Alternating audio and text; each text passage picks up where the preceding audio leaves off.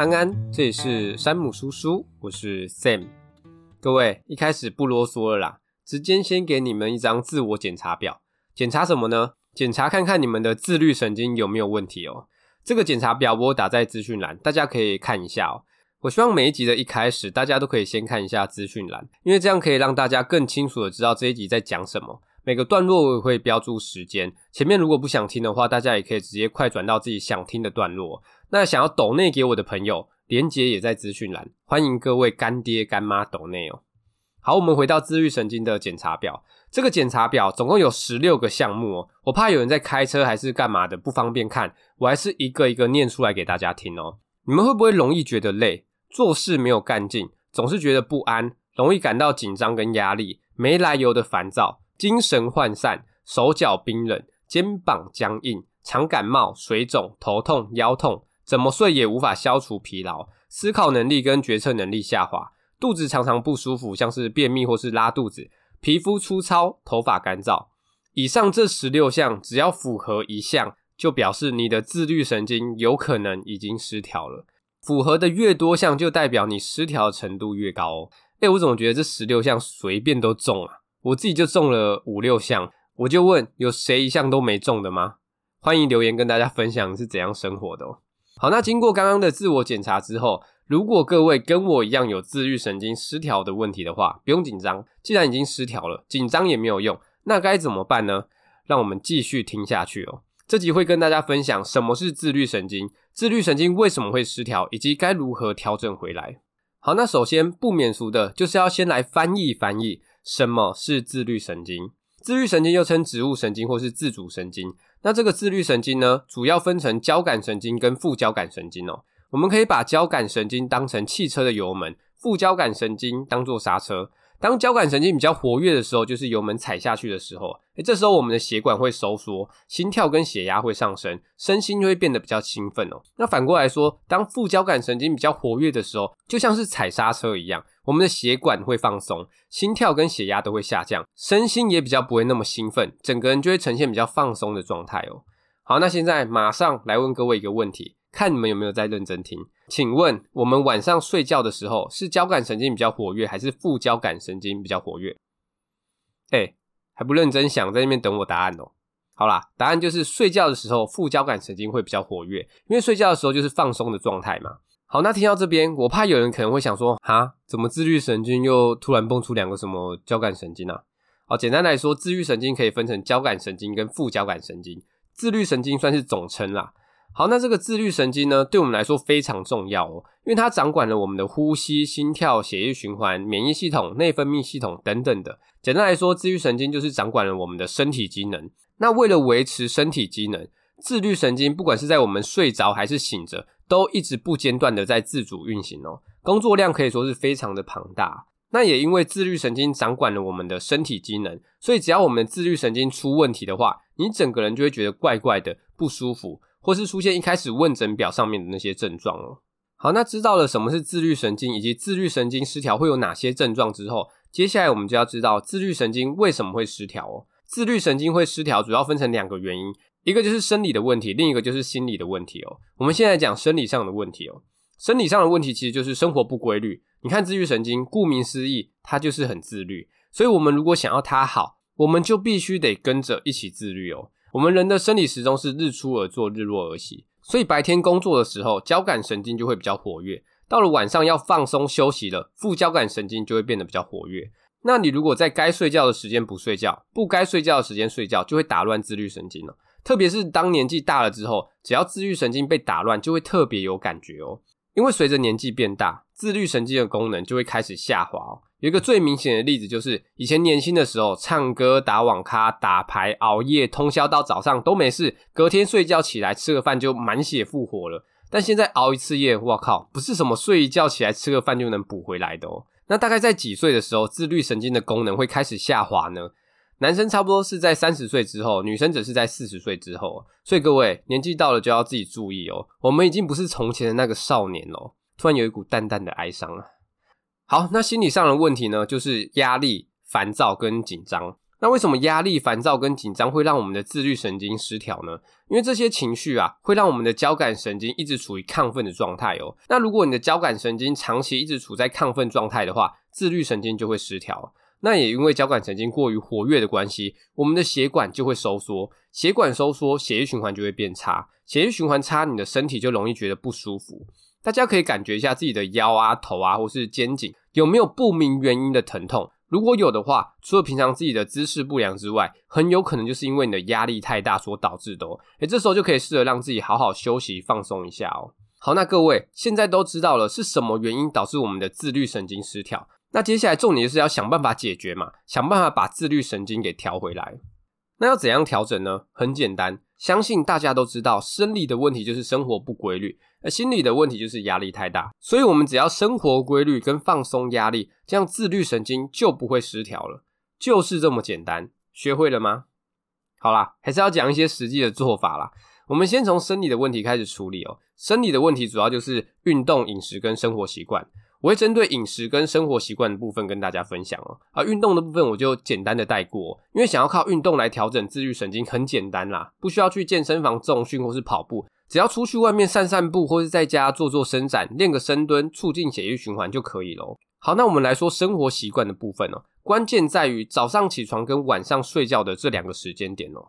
大家应该都听过“一日之计在于晨”，那要如何度过早上起来的时光呢？关键在于放慢步调。怎么说呢？因为晚上睡觉的时候，我们的副交感神经会比较活跃。那随着天色渐渐变亮，副交感神经就会越来越弱，准备交棒给交感神经哦。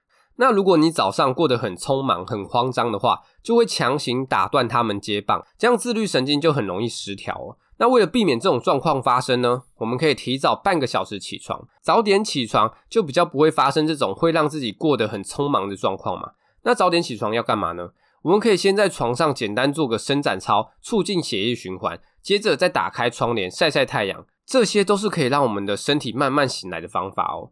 那早上起床还有一件很重要的事情要做，就是喝一杯常温的水哦。喝水可以促进肠胃蠕动，改善便秘。那肠胃只要蠕动呢，就能稳定我们的自律神经哦。只是喝水前记得要先刷牙或是漱口，不然早上起床嘴巴很多细菌啊，把细菌都喝下去，这样对肠胃就不好了。好，那最后就是要吃早餐了。为什么要吃早餐呢？因为光喝水是不够的哦，想要让肠胃整个蠕动起来，稳定自律神经的话，还是要吃个早餐，效果会比较好哦。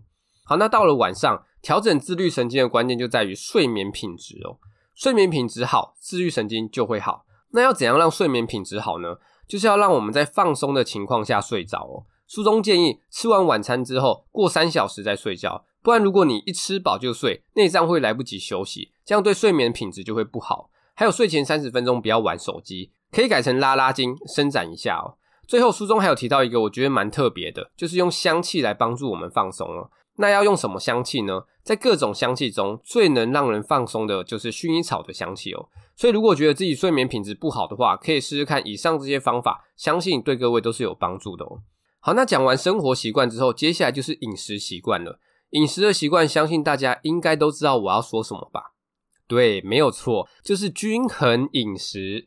诶，不过除了均衡饮食之外，一天吃几餐以及有没有规律的吃也很重要哦。最理想的模式是在固定的时间吃三餐。那有些不太运动的人，或是正在节食的人，可能会想说：哦，我一天吃一两餐就够啦。但对于我们的肠道来说，一天吃一两餐是不够的哦。为什么会不够呢？因为刚刚有说嘛。早上起床喝水、吃早餐可以刺激肠胃蠕动，那肠胃蠕动就能安定我们的自律神经。所以蠕动的太少，对于安定自律神经的效果就会不好哦。那你不要想说好，我要安定自律神经，于是就卯起来吃，诶，不行哦。蠕动的太多或太少都不行，三次是最刚好的，所以才会说一天要吃三餐哦。那每餐的间隔最好是在六个小时，因为大部分的食物都会在六个小时内消化完成，所以以这个频率进食才不会对肠道造成负担哦。诶，不知道各位知不知道，我们的肠道功能除了负责消化跟排泄之外，还有一个功能就是制造血液哦。肠道环境如果是健康的话，我们制造的血液就会清澈，那血液清澈，血液循环就会好，血液循环好，自律神经就会稳定哦，你整个人状态就会变好，而且可以让我们感到幸福的血清素有九十五趴也是由我们的肠道制造的哦。所以各位现在知道为什么要规律跟均衡的饮食了吗？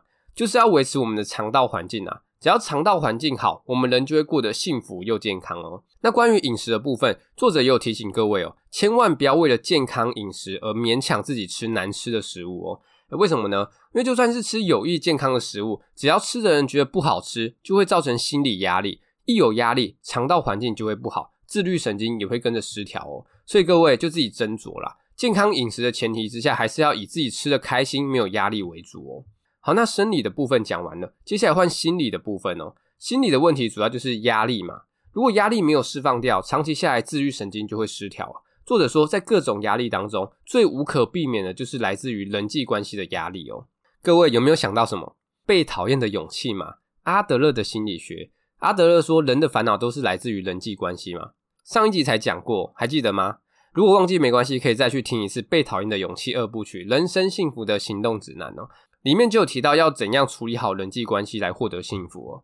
好，那其他的舒压方法很简单，就是深呼吸、微笑跟打扫。我们先讲深呼吸，深呼吸可以让我们的副交感神经变得活跃，副交感神经活跃，我们人就会比较放松。那在我们深呼吸的时候，要调整好姿势，身体不要前倾，不要驼背，抬头挺胸，用鼻子吸气，大约三到四秒。再用嘴巴吐气，大约六到八秒，就这样做大约三分钟，就能让我们变得冷静、放松，甚至是头脑还会变得更清晰哦。好，那再来就是微笑，微笑也能活化我们的副交感神经，还能提升免疫力啊。所以，就算在压力大的时候，也要试着保持微笑，就算不是发自内心的笑也没关系，只要嘴角上扬就会有效果。不知道你们有没有看蓝白河在君悦饭店的终局之战？你看侯友宜整场都在微笑，笑得我有点心里发寒呐、啊。我开玩笑的，没有政治立场哦，只是刚好想到那个画面而已。大家可以学学侯友宜，在任何大场面都能保持微笑，让自己不要太紧张哦。好，那最后一个舒压的方法就是打扫。诶，为什么是打扫呢？因为压力不一定是来自于人际关系，环境也会让我们有压力哦。哦，特别是乱七八糟的房间啊，或是办公桌，所以维持环境的整洁也是很重要哦。大家应该有整理完房间之后那种心情舒爽的感觉吧？应该有吧？没有的话没关系。今天分享了一个整理房间的小技巧，让各位试看看哦。这个整理房间呢，不是那种一次就要大扫除，全部整理完，因为这样反而会让自己太累，压力太大。那该怎么办呢？书中建议哦，每天花半小时以内的时间整理一个地方就可以了，这样就可以在维持环境整洁的同时，还不会对自己造成负担，又能舒压。薛海，这其实就是原子习惯里面提到的哦，想要培养好习惯，就要让这个习惯变得轻而易举嘛。本来打扫就是大扫除，现在变成花半小时内打扫一个地方就好，这样是不是就会变得比较愿意去做了？各位回家可以试着做看看，我自己有试过，我觉得还蛮爽的。总之，各位一定要找到一个适合自己的舒压方法，不然长期下来，除了自己的自律神经会失调之外，还会影响到别人，让别人的自律神经也失调哦。诶，怎么说呢？因为自律神经失调人情绪管理就容易不好。当身边有一个情绪管理不好的人的话，自己是不是也会被影响？哦，特别是家人哦，如果父母的自律神经失调，可能就会把压力跟一些负面的情绪带到小孩身上，这样久了，小孩的自律神经也会跟着失调哦。好，那听到这边，如果真的觉得自己的自律神经失调的话，其实也不用太紧张。作者有说到，我们的自律神经本来就很容易失调，只要失调的程度没有太严重，也没有拖太久的话，是不会对身体造成太大的负担的。不过，如果身体已经不舒服超过两个礼拜的话，建议还是要去医院做检查了。那各位也不用想说，我一定要排除各种自律神经失调的原因啊，因为这样想会给自己太大的压力，反而会让自律神经失调哦。所以如果真的自律神经失调的话，不要给自己太大的压力，透过这集分享的一些小技巧跟改善一些生活的习惯，慢慢的调整回来就可以咯。好，那以上就是这本书的重点整理跟分享，最后再帮大家总结一下。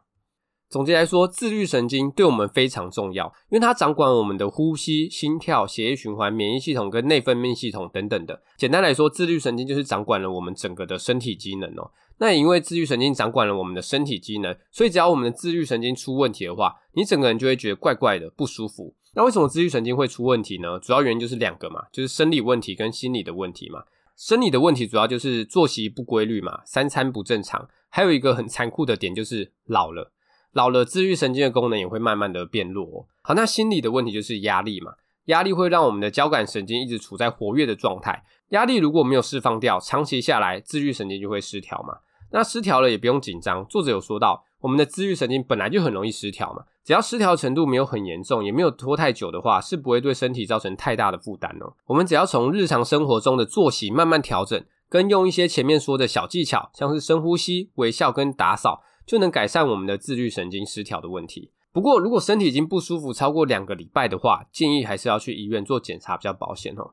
我觉得这本书的作者很人性化。他不会强迫你一定要吃得很养生、很健康，也不会说你从现在开始就不能出去熬夜、出去嗨一波，偶尔放纵一下是可以的，自己拿捏好就好。我之前有分享一本二十四小时身体使用手册，也是同一个作者。那对于有想要改善身体健康的朋友，今天分享的这本自律神经跟之前分享的二十四小时身体使用手册，我都还蛮推荐的。有兴趣的话，可以买一本来看哦。我觉得有了阅读习惯之后，就会开始更注重身体健康了。因为你会开始了解到自己身体的运作模式，像这本书就让我知道，如果三餐不规律、作息不正常，长期下来就会让自律神经失调。那因为自律神经掌管了我们的身体机能，所以如果自律神经失调的话，你整个人就会觉得怪怪的、不舒服嘛。会分享这本书，其实就是因为我觉得我自己的自律神经失调了。那可能是因为已经失调的关系，看完这本书之后特别有感，就真的会更注重规律的作息。毕竟我也年过三十了。已经不是那个少年了。想当年，我一个晚上可以好几次啊！我是说打麻将自摸可以好几次啊！那、现在就呃别说了，好好顾好身体比较实在啊。我节目的听众大部分也年过三十了，送各位一句话：现在不养生，以后老了就要养医生。希望各位都可以更注重自己的身体健康，毕竟身体健康才是一切哦。好，那有什么问题或建议都可以留言跟我说，或私讯我的 IG。觉得不错的话，五星支持，鼓励分享一波。二零二三年要结束喽，很快哈。这边就先祝各位新年快乐。哎，下次听到我声音就是明年喽，不要太想我。我们明年见，拜。